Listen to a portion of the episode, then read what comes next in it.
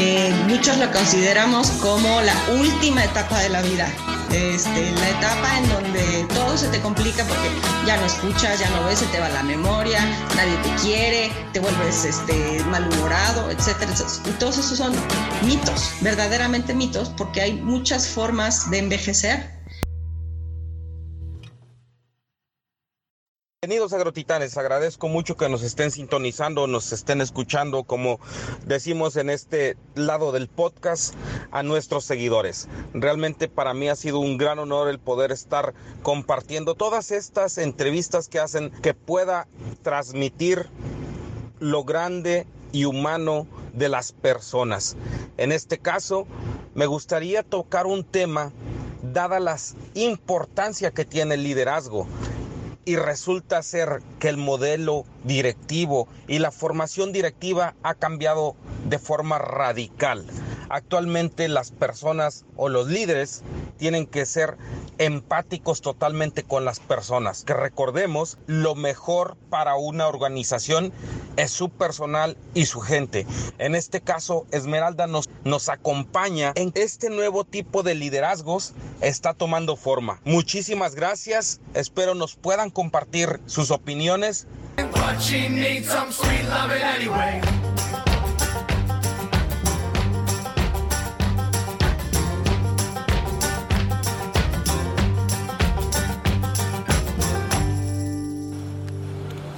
pues me, te quería pedir si te pudieras presentar quién es que hace y de ahí partimos para hacer una plática amena y que, y que le sirva a muchos escuchas. Muchas gracias. No, pues nuevamente muchas gracias por, por la invitación. Eh, la verdad es que es eh, para mí muy interesante poder platicar de temas bastante variados a los que normalmente me enfoco, que son como de responsabilidad social corporativa. Em, pues mira, yo soy una mujer eh, ¿qué te puedo decir de mí? Pues la verdad muy apasionada de, todo lo que hago, eh, muy feliz, muy plena, disfruto al máximo eh, todo, todo lo, que, lo que hago en mi día a día, desde el levantarme a hacer ejercicio, este, el, trabajar en el escritorio, el poder convivir con mi familia, el comer. Comer es una de mis de mis eh, actividades favoritas. Em, y, bueno, básicamente así es como me describiría, ¿no? En el ámbito pues, profesional, em, estudié administración de empresas, posteriormente hice una maestría en responsabilidad social corporativa y eh, aquí en México pues he estado trabajando en, en esas áreas. Em, hace unos años me fui a vivir a Australia y estuve por allá casi cinco años en donde estuve también aplicando em, pues el área de responsabilidad social corporativa, además de, viajar mucho y de, de comer muchos diferentes tipos de, este, de, probar diferentes tipos de cocina por allá en, Australia. Em, y bueno, pues al final regresé acá a México después de haber eh, tramitado mi ciudadanía, entonces eh, la ciudadanía australiana. Y y nada más, pues, porque muchos me preguntan, oye, ¿por qué te regresaste a México? Pues siendo Australia primer mundo y demás. Sí, efectivamente, Australia es primer mundo. Melbourne, que era la ciudad donde yo vivía. Em, pero definitivamente creo yo, yo soy muy arraigada, valga la redundancia, a mis tierras, ¿no?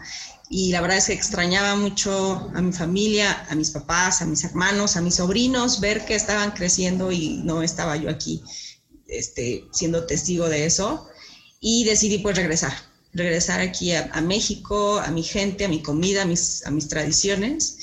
Y a partir de eso, pues eh, también cambió un poco el rumbo de mi, de mi vida. Me empecé a enfocar a la causa de adultos mayores em, eh, y su bienestar integral. Y eso me llevó a estudiar en, posgrado en geriatría y gerontología. Eh, eso me abrió mi mente, mi corazón y, mi espíritu a otra dimensión. Em, y a raíz de eso también empecé a estudiar tanatología. Eh, y, bueno, pues ahora estoy justamente liderando proyectos que vinculan estos, estos dos grandes ámbitos que son mi pasión, la responsabilidad social corporativa y el bienestar de las personas adultas mayores. a grosso modo, esa es Esmeralda Raiza. Ok, muchas gracias por esa presentación. Esmeralda, quisiera empezar preguntándote con algo eh, que se me viene muy, muy, muy latente, en el sentido de que, por decir, la responsabilidad corporativa es un, es un tema que, que se ha analizado, se ha hecho muchos estudios, mucha labor con, con respecto a ello. Sin embargo, creo que en el campo, a pesar de que las gentes son empresas o, las sociedades económicamente eh, hablando y agrícolamente hablando son empresas y esa, esa situación corporativa a veces no la manejan y eso hace que se pierda eh, la trascendencia de todo lo que lleva en tanto al campo, en tanto a la producción, en tanto al desarrollo y la cosecha de los productos. Sin embargo, ¿tú has visto algo que te llame la atención del campo en ese sentido o has tenido cero acercamiento con ello? Bueno, es que de hecho el, campo, al ser eh, una industria primaria y que es tan relevante en, muchos aspectos de la vida de nosotros las personas, eh, yo le veo no solo eh, la aplicación como personas activas en el proceso de responsabilidad social, pero también beneficiarias de, cadenas productivas socialmente responsables.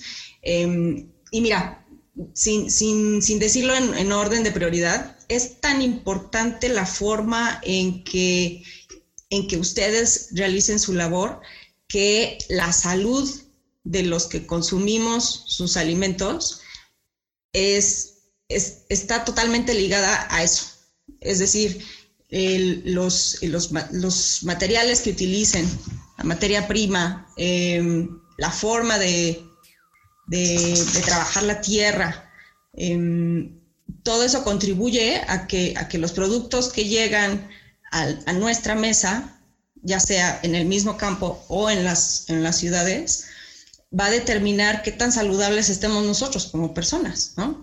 Em, obvio, pasa por un proceso, entiendo que, pasa por este proceso de, distribución y a lo mejor por ahí se puede mermar un poco la calidad de, estos productos, pero de ahí la importancia de tener cadenas productivas socialmente responsables. Es decir, eh, desde los retailers que manejen estas, eh, medidas de, calidad y de sanidad, Em, son prioritarias, em, pero, pero también el que tengan un, em, justicia en cuanto a la retribución de, las materiales que compran, ¿no? Que queremos, los que, los que nos alimentamos en las mesas, queremos saber que, que el alimento que está llegando ahí pasó por una cadena productiva justa, es decir, que se está retribuyendo correctamente desde quien trabajó la tierra, quien lo, eh, quien, quien, quien lo comercializó, quien lo trajo hasta aquí, todo ese proceso que nosotros no lo vemos, nosotros los que estamos sentados en la mesa no lo vemos, pero que es enorme y que está conformado por N cantidad de individuos.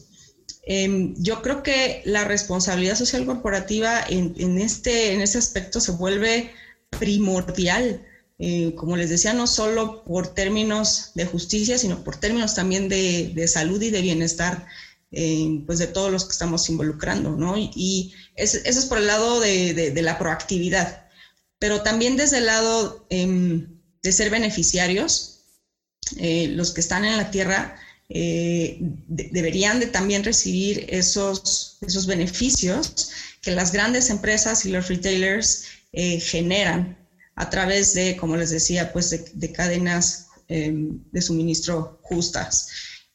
También ahí nosotros entonces como los consumidores tenemos un gran reto y un gran, eh, una gran responsabilidad de asegurarnos que, estos alimentos que llegan a nosotros están cumpliendo pues con todas las normas y con, con todos los estándares sociales también.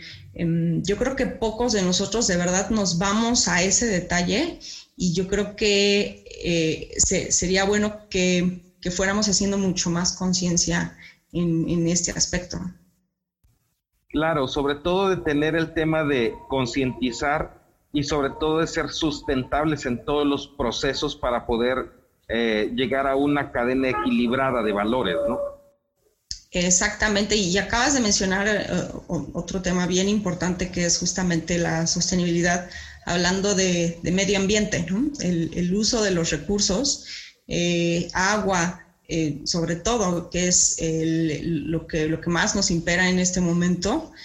Y, y como te decía, pues al final se vuelve responsabilidad de todos, o sea, no podemos cargarle esto únicamente a un actor de la cadena, no, o sea, todos, todos debemos de ser responsables de vigilar que, esas normas humanas y ambientales pues están cumpliendo a lo largo de toda la cadena productiva. Claro, entonces hablamos de tener un consumidor consciente, un comercializador consciente y un productor consciente. Y eso habla de una cadena corporativa, como lo, como lo bien lo mencionas. Correcto, así es. ¿Cómo, cómo, cómo se llegó a tener esa parte donde se deja de tener una, un liderazgo frío, un liderazgo energético, un liderazgo muy, muy, digámosle así, a, la, a los 40, 50, a tener un liderazgo empoderado en valores.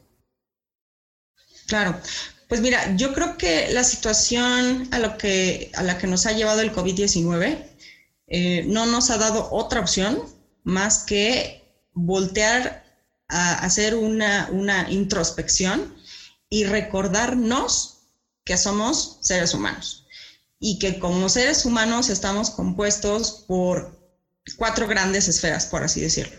Eh, la biológica, la psicológica, la social y la espiritual. Y espiritual no me refiero a religiosidad, sino el, sabernos parte de un todo superior, de un, de, un, gran universo en donde somos corresponsables, ¿no? Em, y, esto lo vemos a diario ahora con, el COVID, porque de pronto, después de pasar muchos días en una oficina o en el campo, eh, o en la fábrica, produciendo, produciendo, produciendo, produciendo, de pronto alguien nos para en seco y nos dicen, no, ahora tienes que procurarte, tienes que procurar tu salud, tienes que procurar la salud de tu familia eh, y, de pronto cambia nuestra vida, de pronto cambian nuestras prioridades, de pronto nos, acordamos que somos seres mortales, eh, que somos seres eh, con un cuerpo frágil que, en algún momento eh, puede caer en shock y hasta fallecer, ¿no? Yo, creo que eso, el tener en mente es, esa, esa idea de que, de que todos podemos fallecer en algún momento, eso es un hecho, ¿no? Pero ahora con COVID como que se ha acercado un poco más ese, ese aspecto de nuestra vida y eso nos recuerda, vuelvo a lo mismo, nos recuerda que como seres humanos no nacimos para producir, producir, producir, producir, producir. Tenemos muchas más facetas, además de producir, en, cualquier aspecto, me, refiero. Entonces, eso, como, les comentaba, pues al final nos, nos ha recordado la, que somos seres humanos y que como tal nos tenemos que reconocer a cada uno como tal y a los demás. Em, insisto, eso siempre lo hemos sabido, pero solo eh, situaciones tan, tan, tan complejas como la actual es la que nos ha recordado pues justamente eso, ¿no? Perfecto. Y en ese sentido, ¿tú has visto algún, alguna corporación, sin mencionar nombres o algo, que haya podido entenderlo de una forma práctica, rápida y que ya lo haya implementado? Y cuáles crees que hayan sido los fundamentos o los procesos que hicieron que se amoldara. Te lo comento por qué, porque hasta nosotros estamos en un, en un sector donde, eh, imagínate, las, las escuelas más grandes de agricultura en México nacieron siendo eh, militarizadas. Imagínate la, la, parte estricta que tienen y, y la parte estricta estricta con la que se formaron y la parte estricta con la que siguieron moviendo o siguieron haciendo sus negocios y que actualmente es un, una, hay una, una barrera eh, que, que, puede, eh, ¿cómo se llama?, menguar el hecho de que sea, haya una cohesión mucho más rápida, duradera y próspera. ¿Tú has visto algún ejemplo donde se haya podido amoldar estas cosas y tener un éxito más rápido? Claro, sí, bueno, aquí yo veo dos aspectos. Uno, eh, el que comentabas de, ser estrictos y, la disciplina, a lo mejor que, metodologías como la milicia pueden traer. Em, yo no veo esto como un impedimento para, para, ser humanistas, o sea, para tener en mente que, somos seres humanos y que tenemos este, muchas necesidades de diferente ámbito. Yo creo que aún con las organizaciones más estrictas y más disciplinadas eh, eh, y estructuradas, bien se puede tener ese, acercamiento humano a las personas. Y no se requieren de grandes, este, de grandes medidas o de grandes iniciativas para regresar a esa humanidad que siempre deberíamos de tener. Es decir, eh, a lo mejor muchos podrían decir, bueno, es que yo no soy una corporación eh, como tal o cual marca, ¿no? Quiero mencionar marcas, pero a lo mejor sí tenemos en mente por lo menos una o dos que son muy conocidas por, su, por ser humanistas, ¿no? Eh, no, no se requiere ser un gran corporativo. ¿Qué medidas están tomando ahora em, los líderes humanistas? Pues desde el sencillo hecho de saludar a tu compañero o a tu colaborador, a tu supervisor o, a quien está a cargo tuyo, el sencillo hecho de saludar y decir, hola, de verdad, ¿cómo estás? ¿En qué te puedo ayudar? ¿Hay algo que quisieras compartir conmigo? Ya con eso, ya con eso, de verdad, se tiene un pasito adelante para ser humanista pero, pero hacerlo de forma genuina y con, y con toda la apertura de, y con toda la intención de de verdad tener esa disposición de ayudar a la, a, la, persona. Primero de escucharla y después ver si en algo podemos ayudarla, ¿no? Y si se digan esas dos, tres preguntas, no requieren ni de mayor inversión, ni, este, eh, ni, ni, se está perdiendo recurso. No, o sea, sencillamente es un actuar, ¿no? Es, es, cambiar ese, chip. Em, si hablamos ya más de, iniciativas, digamos, más estructuradas, sí, yo he visto muchas empresas que, ahora están em, eh, desarrollando iniciativas enfocadas a mejorar el bienestar psicosocial de sus colaboradores desde, como les digo, un cambio de mentalidad de sus líderes, de sus colaboradores, para ser más empáticos y solidarios, hasta eh, a lo mejor acciones más complejas como em, de pronto acercar em, capacitación en temas como manejo de estrés o brindarles algún canal donde puedan tener eh, acceso a, a, asesoría psicológica, em, en fin, algo un poco más elaborado podría ser. Y de hecho, ahora, no sé si ustedes han escuchado de la NOM 035, eh, justamente es, de eso se trata, ¿no? De reconocer que, nuestros colaboradores eh, pues tienen ese ámbito también psicosocial que, nos hace humanos y que hay que voltear a ver y hay que ver cómo contribuimos, ¿no? Eh, yo te podría decir que, la gran mayoría de las, de las empresas con las que he tenido contacto ya están haciendo medidas al respecto, ya están tomando medidas al respecto, desde, insisto, desde muy sencillas como un cambio de actitud de sus personas hasta eh, algo un poco más elaborado en donde sus, directores o sus coordinadores em, pues realizan algo eh, más allá de que, les brinde valor a sus colaboradores. Perfecto, bajo esa perspectiva y, sobre todo eh, eh, basado en toda la toda la, parte que has hecho en tu total profesional, ¿qué, literatura recomiendas para empezar a dar ese paso como líderes y para y como dices tú, el, ser genuino, el ser transparente te expone a decir, este soy yo con virtudes y con debilidades.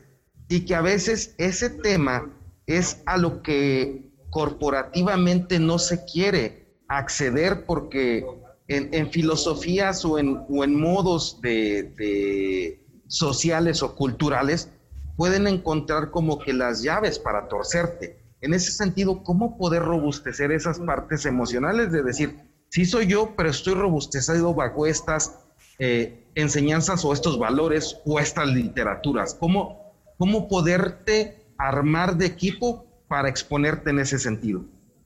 Claro, pues mira, eh, justo acabas de tocar un tema que, de hecho me han preguntado eh, pues bastantes colegas, ya sea directores o, que encabezan áreas de recursos humanos, que me dicen, oye, pero es que si yo me muestro vulnerable o si, o si muestro esa, esa, esa ventanita de que, de que me interesa el bienestar eh, de la otra persona, pues se van a agarrar de ahí, ¿no? este, y de pronto esto se va a volver pues eh, una fiesta. Pues no. De hecho, yo creo que es importante que esta, este cambio de mentalidad eh, surja de, todos los ámbitos, no nada más de los líderes, sino que conforme se va capacitando a través de pláticas, eh, pláticas muy sencillas con, todo el, personal, poco a poco se va a ir cambiando esa, esa mentalidad de todos y, sobre todo eh, viendo el ejemplo. Yo creo que el, ejemplo arrastra y más allá de, la teoría es lo que vemos, las, gente, las personas, lo que vemos en nuestros colaboradores y en nuestros líderes, lo que nos da la pauta de, ser íntegros y de ser... Em, em, y, de no abusar, pues, ¿no? De, esa confianza que nos están dando.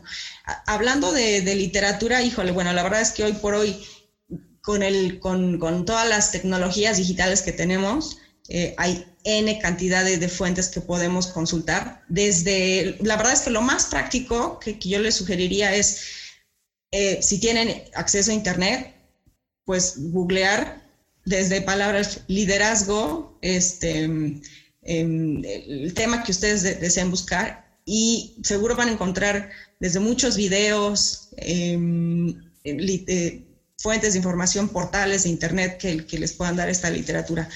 Yo les diría que, que si, si se van a iniciar en esto, lo, lo ideal es que empiecen con lo más básico. Em, y, y, lo más básico aquí es conocer cuáles son esas necesidades que nos, que nos hacen ser seres humanos. Yo te diría, googleen Maslow, así como se oye, M-A S-L-O-W, Maslow.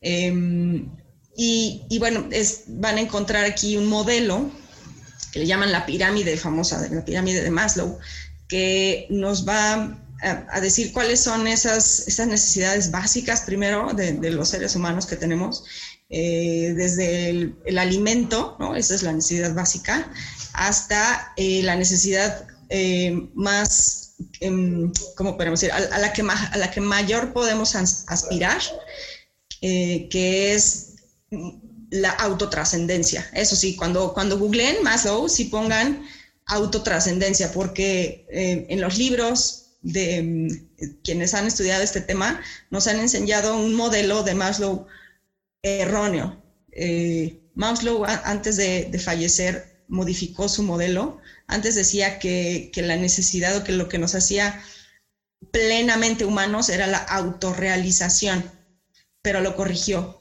antes de morir y dijo, no, es la autotrascendencia.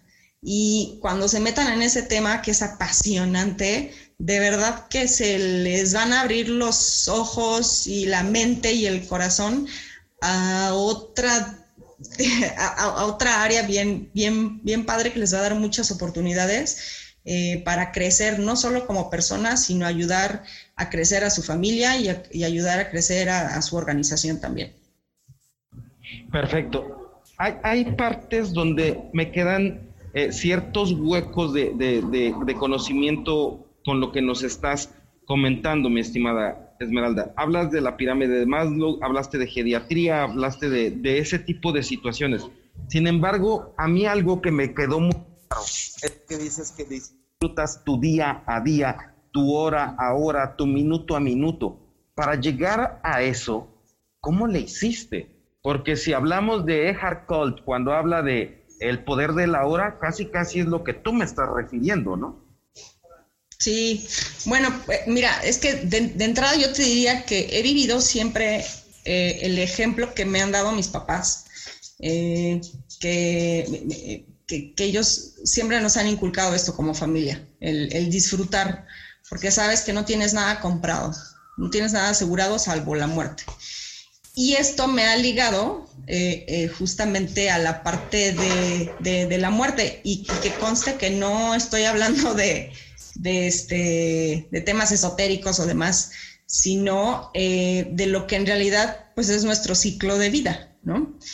Y, te voy a decir una cosa, la verdad es que tener presente, sin que suene fatalista, tener presente que en cualquier momento puedes fallecer, eh, te cambia la vida. O sea, el tener conciencia, ¿eh? todos lo sabemos, pero el estar consciente que efectivamente mañana puede ser que ya no estés aquí, entonces te hace, te forza a vivir tu día, tu hoy al máximo. Échale una pensadita. La verdad es que sí, sí puede ser un poco complejo. Y, e insisto, no quiero que suene fatalista, de que, ah, ya mañana me voy a morir y entonces, qué terrible la vida. No, sino más bien por el lado positivo, por el lado de decir, pues como sé que puede pasar, hoy voy a vivir al máximo yo, les recomendaría eso. ¿eh? La verdad es que lean ese libro, está buenísimo. Como quiera, pues.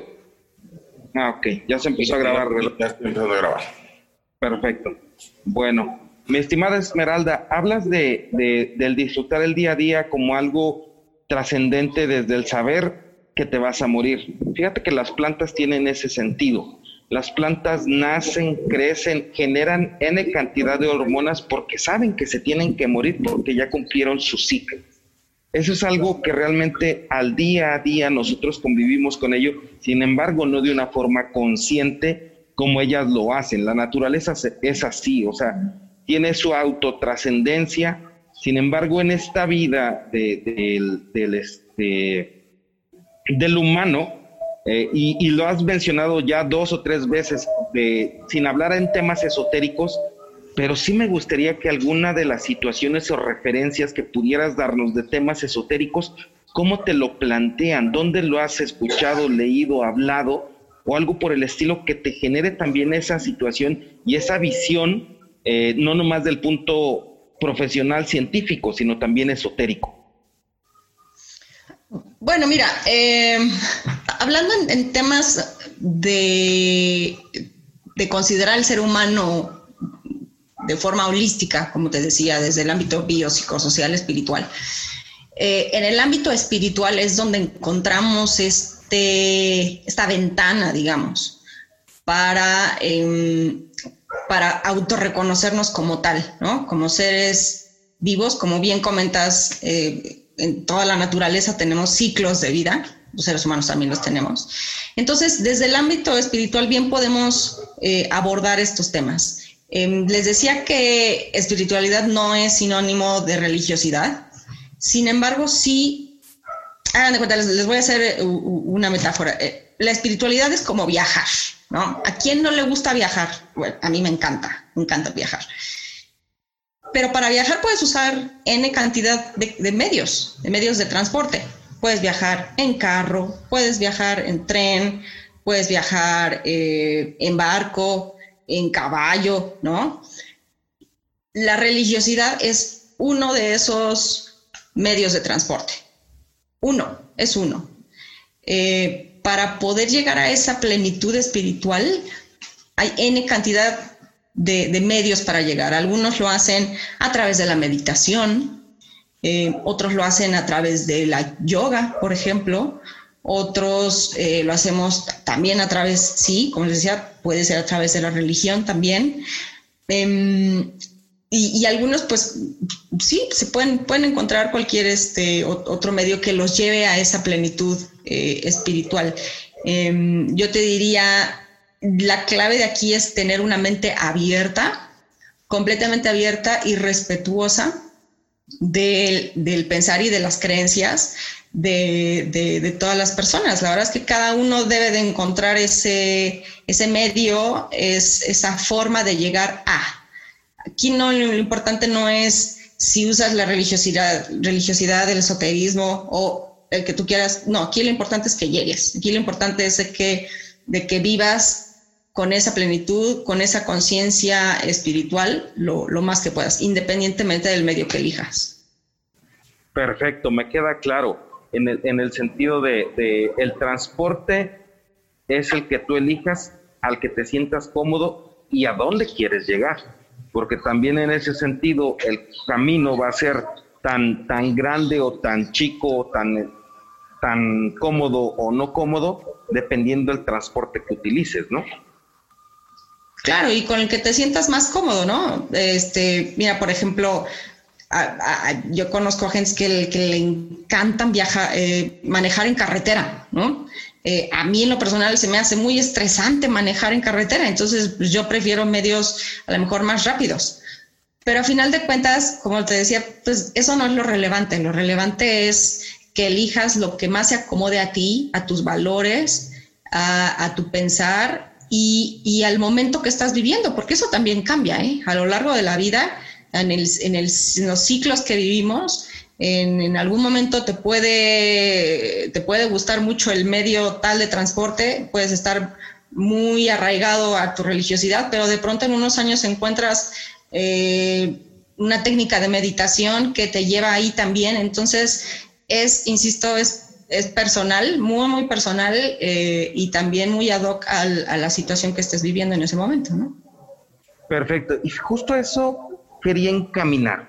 La situación de tu actual eh, profesional o de tu, de tu sensibilidad de estar en la parte geriátrica o en la parte de las personas mayores, maduras, ¿cómo llegaste ahí? ¿Cuál fue lo que te motivó? ¿Cuál es lo que la constante que te mantiene y cuáles han sido tus más vastos aprendizajes que has tenido de ellos?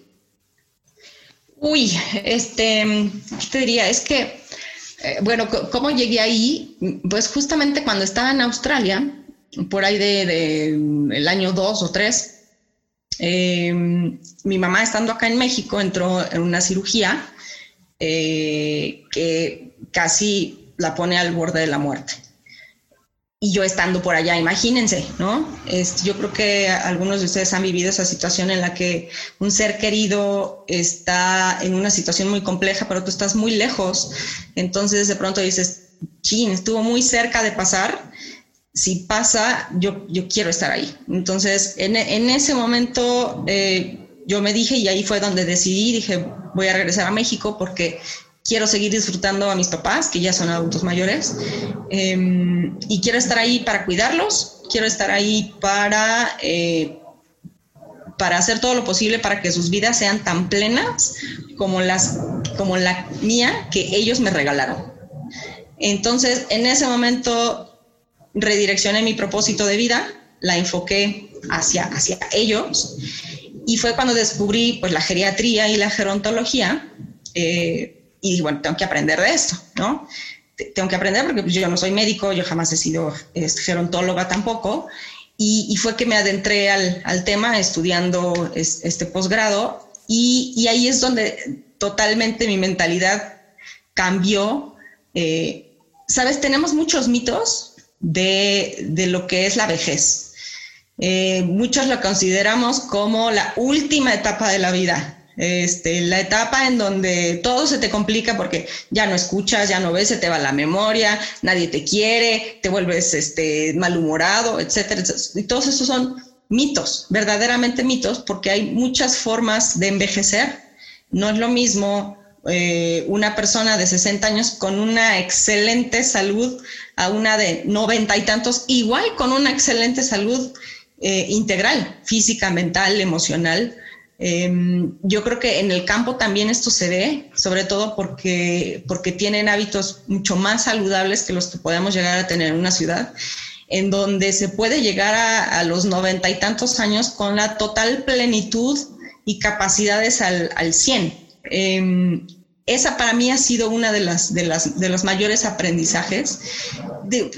Nos estaríamos aquí todo el santo día si, si, si, si, si, se te tratara de, platicar todo lo que he descubierto a través de la geriatría y la gerontología, pero eh, definitivamente yo creo que el, el, conocer que hay mitos y el desmitificar es esa vejez que todos tenemos erróneamente en, en, nuestro pensar, es para mí el mayor de los retos.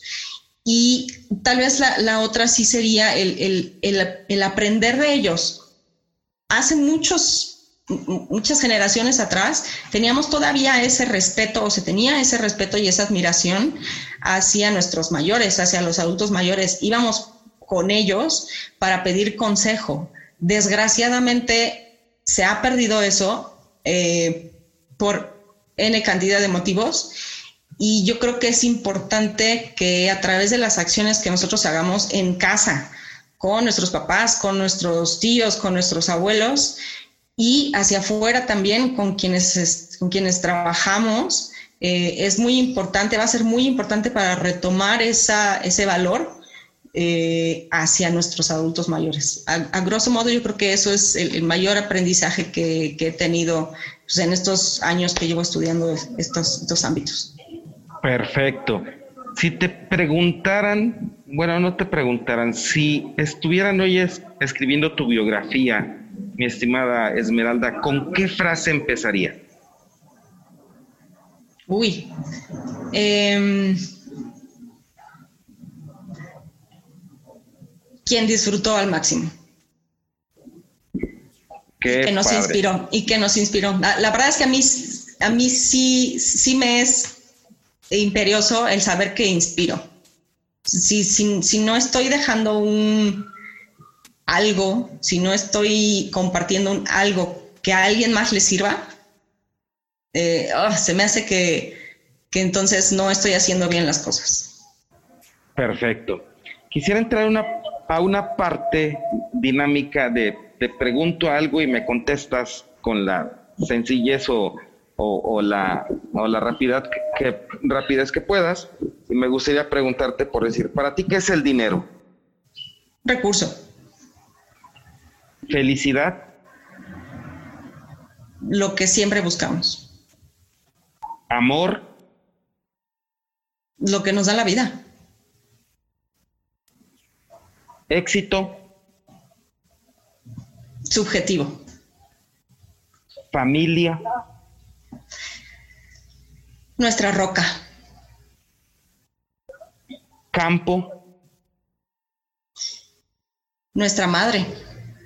Frutos. Igual lo que nos da la vida. Híjole, qué interesante, porque es una parte que, que, que estoy implementando, porque es realmente no pensar, sino sentir, y te agradezco mucho que hayas compartido con, es, con nosotros esto. La verdad es que para me siento honrado con tus palabras, eres una verdadera grotitán, mi estimada Esmeralda, que nos estás compartiendo esta forma tan humana de poder liderar equipos para llevarlos a un máximo desempeño, pero empezando por nosotros. Ah, claro, eso es clave, ¿eh? O sea, no, no podemos eh, tener expectativas de alguien más si no empezamos por uno, ¿eh? por, por, por el yo. Eso sí, me queda clarísimo. Perfecto. ¿Cómo te contactamos, mi estimada Esmeralda? Y dime, ahora sí que las formas de cómo te contactamos, cómo podemos saber más de ti, cómo podemos adentrarnos más hacia la comunidad que inspira, hacia la comunidad que estás fortaleciendo psicosocialmente. Eh, pues mira, la, la, la, forma más, más práctica, yo te diría, es eh, por correo electrónico. Eh, mi correo es eh, abce81, es arroba gmail.com, ese es mi correo personal. ese siempre lo he tenido, entonces ahí me pueden contactar, abce81 arroba gmail.com. Y pues yo gustosa estaré de, de, de conversar con quien me contacte por ahí y si en algo yo les puedo ayudar, algo les puedo inspirar, eh, yo me sentiré pues, gratamente agradecida con la vida así como estoy agradecida contigo, Mauro, de, poder eh, pues llegar a, esos ámbitos del campo que jamás había tenido yo la oportunidad. Y a mí la verdad es que me encanta hacer cosas nuevas, me encanta conocer eh, cosas nuevas y, a través tuyo estoy pudiendo realizar eso. Entonces, al contrario, yo muy, mucho más agradecida contigo. No, hombre, la verdad es que el, más grato aquí también me siento yo y, te quisiera pedir, ¿qué palabras nos dejarías para los agrotitanes? Eh, pues mira, yo, yo les diría, regresemos a lo básico, regresemos a nuestra esencia como seres humanos, así como nacimos, con esa, con esa sencillez, con esa alma tan, tan pura que Dios nos dio al nacer, regresemos a eso. Eso es la salvación y es lo que nos va a dar la prosperidad que todos buscamos. Perfectísimo, mi estimada Esmeralda. Pues te agradezco mucho. La verdad es que estoy muy congratulado con tus palabras. Espero no sea la, la primera ni la última eres una gran agrotitán y aquí tienes tu casa en este podcast y, mis, mis medios de contactos también. Muchísimas gracias, muchas gracias Mauro, muchas gracias a, los que estén, eh, que, nos hayan escuchado. Em, como les decía, pues espero que, les haya sido de utilidad, algo que hayamos mencionado por aquí. Eh, estoy, como siempre, también eh, dispuesta a volver a platicar contigo y con tu audiencia, Mauro. La verdad es que es padrísimo platicar con, gente eh, tan, tan completa en tantos ámbitos como lo eres tú. La verdad es que me voy eh, gratamente satisfecha de esta plática y pues de nada, de nuevo, muchísimas gracias. A ti, bonita tarde, cuídate mucho. Igualmente, saludos a todos. Bye. Gracias.